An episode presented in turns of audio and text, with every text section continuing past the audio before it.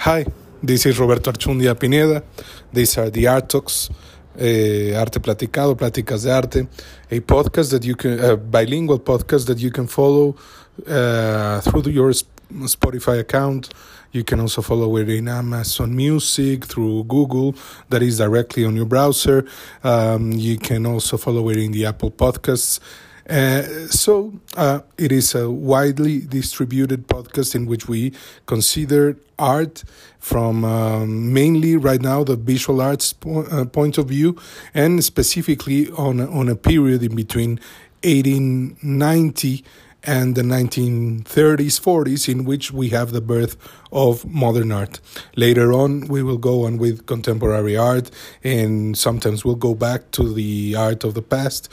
But one of the things we're doing right now is considering everything that mm, um, was complicit in creating the concept of modernism and the concept of modernism in art, which is what we call modern art. Now, uh, sometimes we, we analyze it through spe- peculiar, particular artists, such as, I don't know, uh, Pablo Picasso, Georges Braque, Kandinsky, yes, the, the most celebrated ones. But sometimes we dig a little bit f- uh, further and we get to, I don't know, um, uh, to understand some of the artists uh, growing up in Mexico, like uh, Jesus Contreras or later on Saturnino Herrán, and people, Dr. Atl, you know, people who's studying to reflect on modernism, but from a nationalistic point of view, uh, and in this case, the Mexican one. And uh, some of the times we also analyze a little bit darker figures, if you will, with uh, or, or little better better known in between artistic circles than in the wider public and wider audience, such as Constantin Brancusi or Francis Picabia.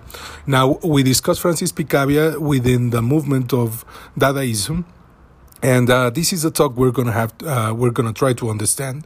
And yes for some people uh, within art the art community and what happened to art after dadaism some people would have to endure the talk on dadaism because it is such a strong moment in art history that changes uh, fully some of the concepts that had been established and uh, later on it simply fades out disappears. But once it restarts once it turns into this force uh, of art that we know was neo-dadaism happening in the 1950s in in paris with some of the uh, in new york with some of the similar figures and some of the main figures of the original Dadaist movement, you're go- going to have a, a wider audience, you're going to have a wider mentality uh, around the works they were producing, and once again, they're going to have a, an, an, immense input into art. Um, now, if we consider Dadaism, we're going to have to consider it in 1919 uh, to 1994. That is the first and the birth of uh, what we understand as Dadaism and what we celebrate because they were able to produce um, a break in time, a break with art production, a conceptual redefinition of what art is, a new relation of the artist with himself and of the artist with the audience. And uh, there's many things that we can consider not only as a, mm, you know, negatively towards the aesthetics of the period, but positively towards the future uh, behavior of art. Because one of the things that happens with, within Dada, that was also happening with some of the German expressionists, for example, is the anti artist, the anti aesthetic behavior in artists anti aestheticism. There's a lot of antis in Dada. This is a cry, this is a shout, this is an enormous um, earthquake within art and artists because this originally group of poets and uh, some artists are um, shaking art precisely because the world has been shaken by the First World War and they are not simply understanding uh, the new world or, or, the world that is to be produced after the war from the point of view of uh, optimism. Uh, yes, a lot of people and a lot of people who follow art believe that images are always optimistic. They they are always positive about uh, the past or about uh, idealizing a, a, certain topic or a, so, certain subject or people mm, themselves. But art also has this dark view into reality. Uh, it belongs mainly towards uh, to to what we call the modern age from the Renaissance to today, when artists are capable of also painting their opinions. Sometimes uh, later on, uh, the aspects, the dark aspects of reality, which normally could not um, um, climb all the way to become. Uh, positive art, if you will. But at the same time, uh, during the Middle Ages, there's a lot of darkness that is painted and that we interpreted from the religious point of view. We mm, barely consider the artist within these these moments as someone with an opinion, as someone with a point of view, and in truth, there it was. They were also having points of view, which were little by little stronger, and they get stronger once they are a group. The group, by the beginning of the century, is no longer defined by this uh, um, alliance, this this academic alliance in which artists would always have work, but now it is defined by individuality and by the way in which artists are able to gather into communes or into groups. And when these groups have ideas, we call them the avant gardes. And one of these avant gardes, uh, Dadaism, is um, is created in a much more spontaneous way than uh, than most, and it is created in the middle of a of a melting pot of very strong non-positive non not necessarily positive emotions. They can turn positive on what uh, because of what you do with them. But it is not uh, fun to be angry during 10 days. And those 10 days in which you are angry, if they are unproductive, they turn into a very violent and aggressive behavior. So, this was the feeling in a lot of uh, this was a situation in a lot of the cities and art places and art ambiances uh, atmospheres within Europe during the First World War and most artists had to cease working they had to desist in produ- production they had to go to the army or they had to run away and protect families and etc some artists did run away but these guys they didn't run to a place where they could still belong to the nationalistic trend of every country that was within uh, that was involved in the war. That is, they did not stay in France, or they did not go to to refuge uh, to find refugee within the same countries that were involved in the war. But these guys went to what we call the neutral places. Most neutral places would have been uh, not within Europe, but still, the First World War allowed the, the the existence of some places like Zurich in Switzerland, where you could find yourself uh, with a degree of life and with a certain art market. No, uh, Kahnweiler, according to Politics in and Art by Theda Shapiro, um, an Elsevier pub- uh, book published in 1979, um, Kahnweiler, the guy who created the market together with Braque and Picasso and Leger and uh, Matisse for the first works of modern art, he had to leave France and from Zurich he got established enough or uh, to be able to keep on selling some of the works of these modern artists. What was he selling? Well, he was mostly selling uh, Kandinsky's, Picasso's, sometimes Picabia's and Matisse's works, no? And he would probably try some others, and it would be quite a research to understand what kind of work he was able to sell. But in Zurich, there was indeed an art market, and some artists tried to go there, but it wasn't the artists who were already established or were actually very known within their countries. It was much more of a not known audience. That is, people who were a little bit anonymous within art up to that moment. They were uh, active as neutral uh, as Zurich was, they were active uh, intellectually. They would discuss ideas. They would uh, be able to, you, you know, complain, etc. Because they had not chosen sides. Now, normally this means um, that it, you you've been, you know, mm, you've been taken away. You're a refugee from your hometown. But the First World War was a different war. People were not expecting uh, cities to be destroyed though they knew this for the past 50 years, it had happened since the War of Crimea. They knew that war and the invasion of, of, of France by the Germans in the 1870s, it, or well, by the Prussians, it, they knew that war was going to reach um, mm, the, the outskirts of cities, but they did not know the dimension it would take once. Um, the, the civil places would be involved in wars. So one of the things that happened with the bombings is when they were happening in the outskirts of town and the cities were or the little towns were starting to suffer the consequences of this. But sometimes the war destroyed the little towns. So people started to become refugees within Europe. Most refugees were um, mm, helped by their own nations. But some artists uh, chose to go to these places like Zurich, where they could still be acti- active. There was no war, and at the same time, you did not uh, follow the trend of every European of involving yourself in the, in the war. Uh, neutrality was a way of not choosing what to do uh, when or not be forced to choose what to do. And many of these artists, for example, Tristan Tzara, um, had no contact initially with other avant-gardes, no, uh, with other artists. They were yet to to immigrate or to migrate to Paris, and they had not uh, known the artistic scene uh, around Picasso or around Matisse. So these was guys who did not necessarily know about the latest trends on art by uh, experimenting them directly, but they knew about them as most people knows about art through you know uh, notices news words that had been said people who have seen the works now uh, the group of dada starts with uh, specifically Tristan Tzara and Marcel Janco, and uh, the French or Alsatian uh, Jan Arp, and uh, Hugo Ball, Ball and Hülsenbeck, these guys from Germany.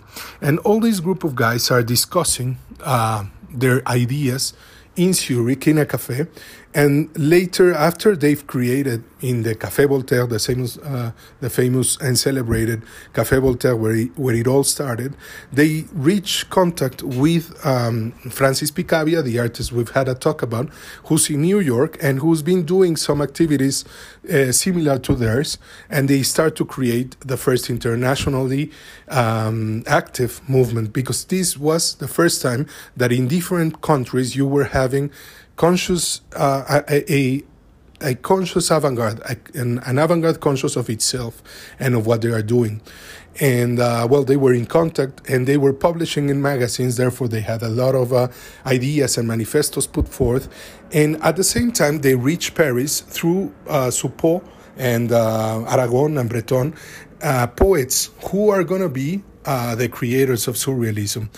Remember, both in Dada and later on in Surrealism, we are talking about movements that were created as literary movements. And l- later on, they affected uh, the visual arts or the sculpture, etc. And one of the things that happens here is that sometimes, for example, we confuse uh, the ideas of surrealism with those of Dada, which are very different. Why? Because they sell to us books that say Dada and surrealism because it was the same name, names, you know, the same people. But the actual truth is that surrealism is a humanistic, uh, a humanistic, humanist and positive optimist movement. It is optimist about human beings, whereas Dada is a very disappointed movement. Uh, they are very, very sad and angry with the European reality, and especially with art, because they were part of these young uh, people, these groups who believed in art as a strong force that could change reality, and even, if you will, stop the possibility of war, or at least stop uh, intellectuality and the power from uh, trying to come to military solutions. Therefore, if they could change human beings, uh, maybe war could be affected.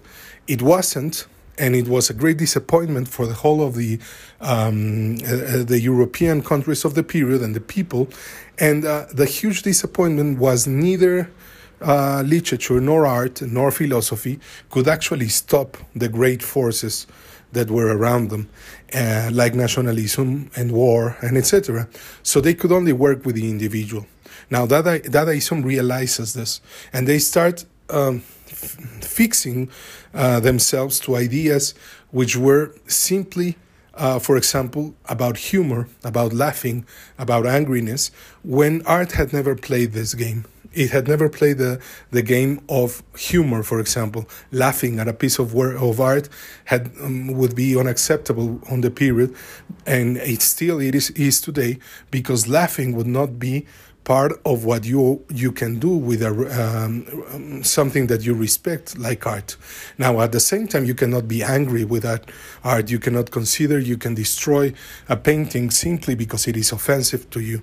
So once again um, artists are starting to play with emotions and they are going too uh, far.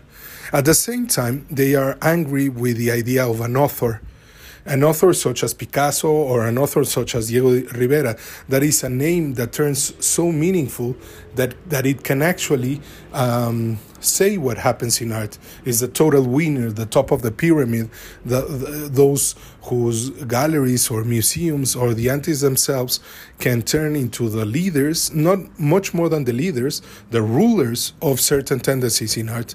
And once this happens, there's young artists who are left out both Hugo Ball and Hülsenbeck, for example, uh, Jean Arp, the, the interesting artist from, from Alsatia, which was a part, one of the parts that was being uh, discussed in the First World War and the Prussian invasion in the 1870s, and uh, Tristan Tzara and Janco, the, the Romanian poets, they are all into an idea of an artist who's not going to behave as an artist, who's not going to believe the same ideas, and who's actually not going to produce, for example, paintings. Uh, if you want to get to know one of their works, you're going to find yourselves uh, sometimes with what people would call disappointment because there's no aesthetics all to all the way up to that moment everything had been about being ordered and uh, using values, visual values to produce. Now, these guys use them against them. And they bring chaos, they bring uh, disorder, they bring, uh, for example, words are destroyed, and words do not have meaning. So it's an actual movement that is, uh, in reality, producing a type of modernism that had never ever existed. And these guys are going to define the way in which many of the avant gardes that follow and most of the century's artists are going to understand art. A risk taking uh, idea, uh, an aggressive idea many times, and uh, visually uh, a renewal of what could be understood as art. So, for example, Francis Picabia's works, at the beginning, they are exploring futurism and abstraction. You can get to see, for example, the, the Spring Dance, a 1912 painting that Francis Picabia produced uh, and was shown during the legendary Armory Show in uh, of 1913 that went through Philadelphia, New York, and that showed in the northern parts of the United States what was supposed to be uh, modern art. And uh, one of another one could be the Young American Girl of 1913, and and yet another one could be balance, no? In a 1919 work in which he's starting to work with an idea that's going to be very common within Dadaist artists of the non-working machines, the designs of of human beings as machines and the, the designs of arts as machines because if you're going to embrace something about being modern, it should be machines. It should be mechanics. It should be the future, which was around you and which was substituting human beings, if you will. So, one of the things they're playing around with is how machines are actually there, how they can um, transform the way you look into art itself. It's not something um, algorithmical, it's not a machine produced work, but it is a work that embraces the way in which um, machines are created, not the way in which art itself is created. There's, um, if if you want to get to know the most interesting of the of the works of Francis Picabia within the Dadaist movement of the period, there's one which is called the Dada movement, uh, 1919 work of um, ink on paper, and it's kept on the MoMA New York and um, it's a, a, marvelously interesting, a marvelous, interesting, productive work in which there's a machine that is not going to work, but at the same time will eventually work. It's a machine of modern art, and it's a much more than modern art. It's a machine of Dada, and it's a bomb, and the bomb is about to explode, and its main artists are gonna be uh, them, Janco, Tzara, uh, I know, este, Marinetti, the the futurist, or even. Um, Richter, who's going to produce a lot of collages, and they are a product of artists such as Picabia, eh, Brancusi, Kandinsky, Robert Delaunay, Picasso, who are respected by Dada. And so he starts to point out the figures in art of recent uh, moments, that is, of the recent 80, 70 years, that he can actually uh, underline as propositive artists who are worth following. Therefore, the, the, the, the bomb that is about to explore, explode ignores absolutely ignores the existence of either academic art. Maybe uh, it picks out cezanne but it doesn't consider let's say monet. So there's not beautifying thing in art. There is no aestheticism they are not looking to produce beauty or no, they are actually being aesthetic, if you will, because for the first time they are producing works of art that we many people would consider not only ugly but um, no, non-artistic. For example, Picabia also has this work which is called Tabac Art Danse de Saint-Guy. It's a 1919 work that he once again uh, produced for a 1949 ex- exhibition, in which there's no, nothing but but but a canvas, um, and uh, and the canvas is with some lines and some words, and the words are much more meaningful than than anything else. They are anti-painting. They are believing profanity, if you will, in provocation. Uh, they also be, believe in something which is very interesting for art. That is, when you produce with abstraction, you can play with luck, and the way in which images are organized can turn into an accident instead of something that is um, uh, mentally organized uh, their photo collage, uh, instead of being like in Cubism, something which uh, actually holds an idea.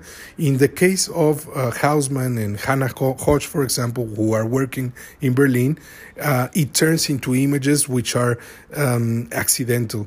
The, the, the photo collage is organized um, with playfulness who's, that is going to turn into one of the tools of surrealism. If you consider, for example, Max Ernst, who's later on going to be a very important surrealist, uh, he's working also in Germany and he's working uh, closer to, to Cologne, like uh, Schwitters, for example, is working in Hanover, and they are working with um, picking up things and making them um, assemblage. And these things can articulate without working, without being machines that move, but actually only look like a machine. Or collage, in the case of photo, photo collage, playing with images that are stuck together with no particular reason. So there's no logic to Dadaism. There's no logic to art. Uh, if you're going to produce Dadaist art, it cannot be logical. It, it's always much more than playful, it, it is much more aggressive.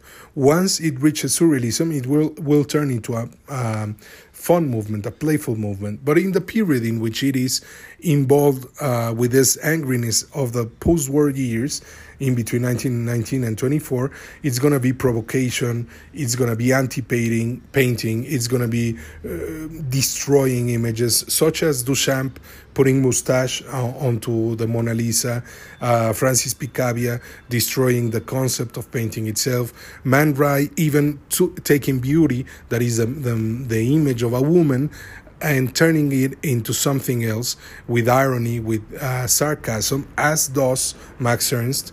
Therefore, these ideas in between 1919 and 1924, they're gonna um, enhance an idea of non-productivity, of non-artistic uh, appearance, of non-aestheticism. The movement will dilute; it will turn into some of these artists will go by the 1929 manifesto, of surrealist artists. They're going to join uh, the surrealist uh, poets like Eluard and, uh, and, I don't know, este Aragon and Breton and all of them into a new movement that is going to use that playfulness that idea of lock uh, and that idea of collage, for example, which are, are could be contributions towards artistic behavior. Because after all, they were artists and they're going to play around with us.